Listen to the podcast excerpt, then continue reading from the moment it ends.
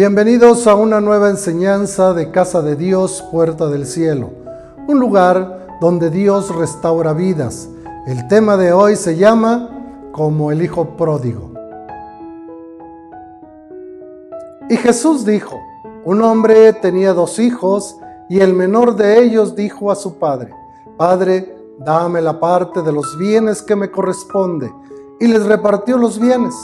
No muchos días después, Juntándolo todo, el hijo menor se fue lejos a una provincia apartada y allí desperdició sus bienes viviendo perdidamente.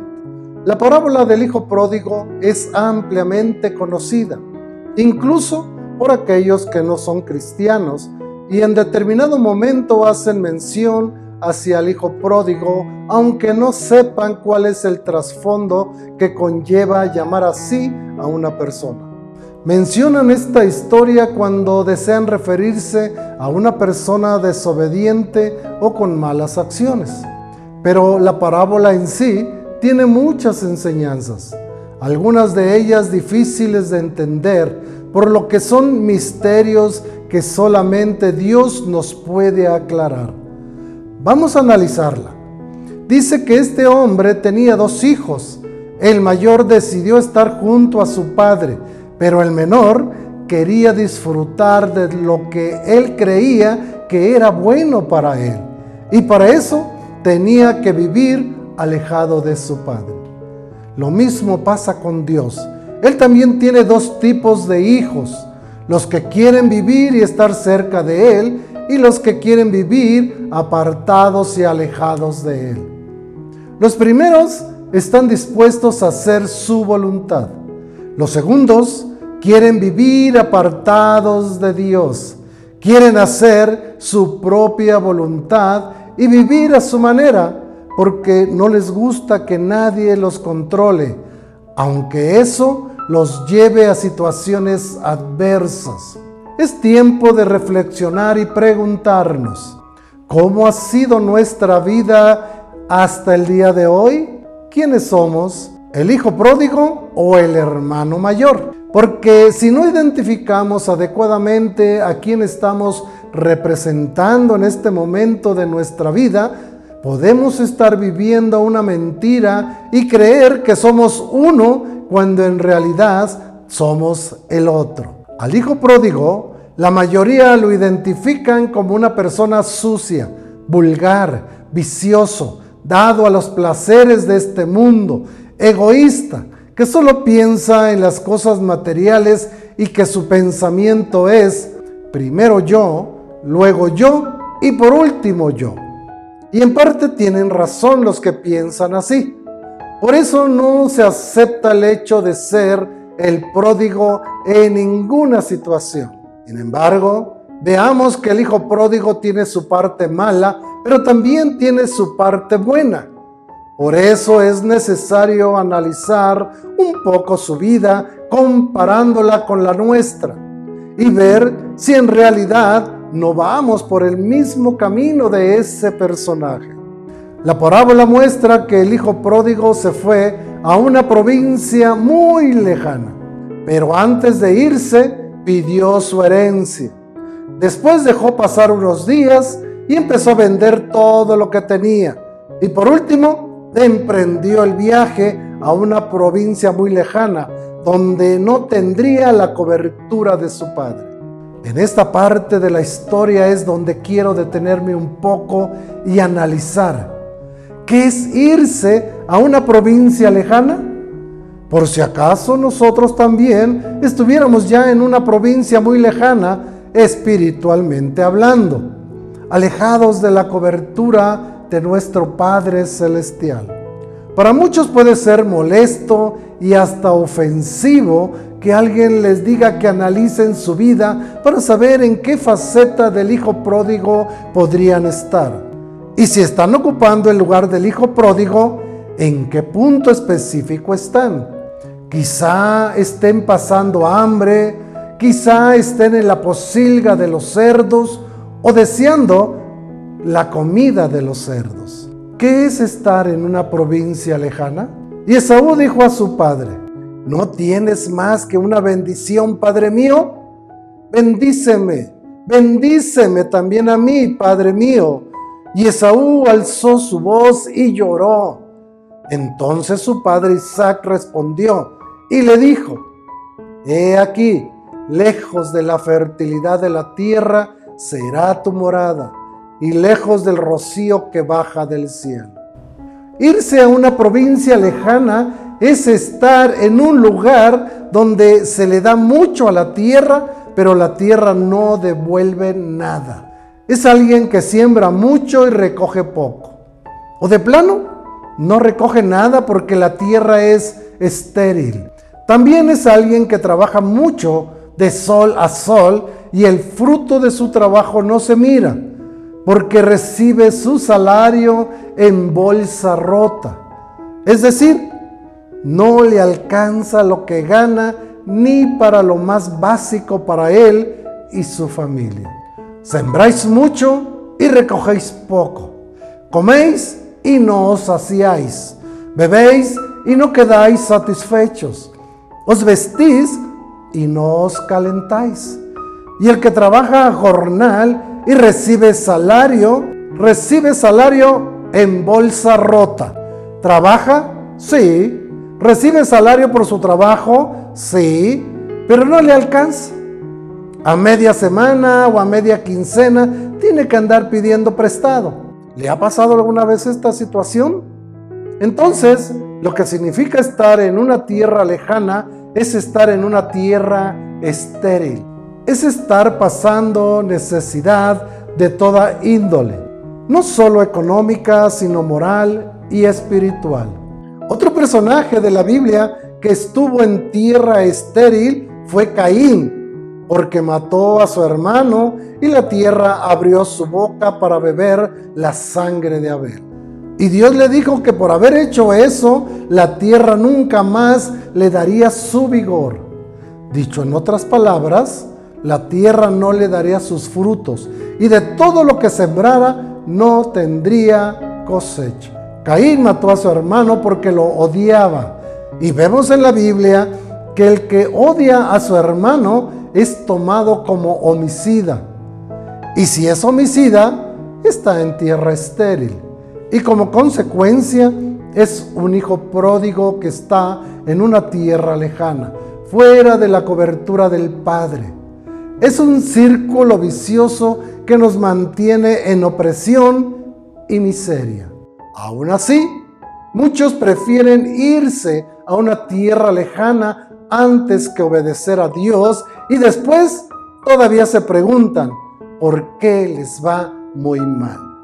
Pero sucederá que si no obedeces al Señor tu Dios, guardando todos sus mandamientos y estatutos que te ordeno hoy, vendrán sobre ti todas estas maldiciones y te alcanzarán a causa de la maldad de tus hechos, porque me has abandonado el Señor hará que la peste se te pegue hasta que se te haya consumido de sobre la tierra. Y el cielo que está encima de tu cabeza será de bronce. Y la tierra que está debajo de ti, de hierro. ¿Será posible sembrar alguna semilla en un suelo de hierro? Es completamente imposible. Entonces, cuando alguien no escucha la voz de Dios, está en tierra lejana y estéril, o en una tierra de hierro en la que, sin importar lo que haga, no podrá sembrar nada y mucho menos cosechar. Aquellos a quienes no les gusta leer, oír o estudiar la palabra de Dios son los que van camino a esa tierra de hierro. Incluso cristianos que no saben o no quieren escuchar porque no tienen tiempo o creen que por los años que tienen en la iglesia ya no necesitan más conocimiento. También aquellos que llegan a las congregaciones, pero no por buscar a Dios, sino por hacer negocios o por ir a conseguir algo más. En Deuteronomio dice, oíd, oh cielos, y dejadme hablar y escuche la tierra las palabras de mi boca. Mire lo que dice, y escuche la tierra las palabras de mi boca. Caiga como la lluvia mi enseñanza, y destile como el rocío mi discurso, como llovizna sobre el verde prado, y como aguacero sobre la hierba. Respetamos lo que han dicho muchos hombres de ciencia, pero si hay un discurso que no merece ninguna duda respecto a la sabiduría que pueda llevar, ese es el mensaje de la palabra de Dios. Es el que va a regar nuestra semilla y nuestra tierra. Así que todo lo que hagamos nos va a salir bien y prosperaremos en nuestro trabajo o nuestro negocio. Existen personas que están bien económicamente, pero no llevan a cabo la palabra de Dios y van camino a la posilga de los cerdos. Son como el hijo pródigo. Él estaba en una tierra muy lejana e hizo cosas que no debía y se alejó de Dios. Esto tuvo como consecuencia perder toda la herencia que le había dado su padre. Aunque es bueno decirlo, también existen personas a las que Dios les da la oportunidad de regresar, pero ese es un trato personal entre el hombre y Dios. Si tú estás en esta situación, no te confíes. No sabes si más adelante Dios te permitirá regresar a su casa. Este es el tiempo de hacerlo. Siguiendo con el ejemplo de este personaje, dice la parábola que, volviendo en sí, dijo, me levantaré e iré a mi padre y le diré, Padre, he pecado contra el cielo y ante ti. Hoy es tiempo de arrepentirnos, es tiempo de recapacitar y pedirle perdón a Dios por habernos alejado el hijo pródigo estaba fuera de su casa porque no estaba en sus cabales. Su peor error fue querer vivir apartado de su padre y alejado de su cobertura. Pero al final, volviendo en sí, reconoció que apartado de Dios, nada podría ser. Ese es el tiempo para muchos de nosotros de reconocer que hemos fallado pedirle perdón a Dios y decirle, así como dijo el hijo pródigo a su padre, Padre, he pecado contra el cielo y contra ti. El hijo pródigo llegó a pensar que su padre iba a estar molesto con él por lo que había hecho y que no lo iba a perdonar. Sin embargo, mire lo que sucedió. Y levantándose, vino a su padre y cuando aún estaba lejos, lo vio su padre y fue movido a misericordia. Y corrió y se echó sobre su cuello y le besó. Y el hijo le dijo, Padre, he pecado contra el cielo y contra ti, y ya no soy digno de ser llamado tu hijo. Pero el padre dijo a sus siervos, Sacad el mejor vestido y vestidle, y poned un anillo en su mano y calzado en sus pies y traed el becerro gordo y matadlo, y comamos y hagamos fiesta, porque este mi hijo muerto era y ha revivido, se había perdido y es hallado. Y comenzaron a regocijarse. Aun cuando el hijo todavía estaba lejos, el padre al verlo corrió a él, lo abrazó y lo besó, sin importar cuán sucio podría estar y no le reprochó nada, sino por el contrario, mandó a sus siervos a que le pusieran vestidos nuevos porque venía sucio y harapiento, sandalias porque venía descalzo y un anillo porque no tenía compromiso con Dios y el anillo representa un compromiso. Nuestro Padre Celestial tiene su mano extendida esperando a aquellos que se han alejado de Él y que quieran regresar. Y en su mano tiene vestiduras nuevas, blancas, limpias, de lino fino. Sandalias que representan el Evangelio de Jesucristo y un anillo de amor. Cuando regresamos arrepentidos a los brazos de nuestro Padre Celestial, también los ángeles hacen fiesta allá en los cielos Y seguramente nuestra familia y amigos también estarán contentos porque entonces nuestra vida cambiará. Seremos mejores personas y nos irá mejor. Hermanos, escrito está. Acerquémonos a Dios y Él se acercará a nosotros. Si tú te alejaste de Dios y hoy quieres regresar, haz conmigo esta oración. Padre, en el nombre de Jesús, regreso a ti arrepentido por haberme alejado, por vivir alejado de ti, Señor.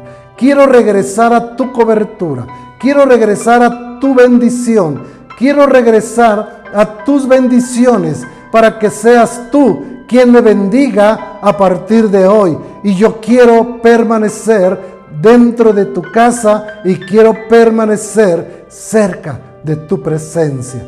Te lo pido, Padre, en el nombre de Jesús. Amén. Dios les bendiga y nos vemos en la próxima enseñanza. No olvides suscribirte en nuestro canal. También te recomiendo que veas nuestros videos anteriores. Dios te bendiga y nos vemos en la próxima. Dale ping a la campanita.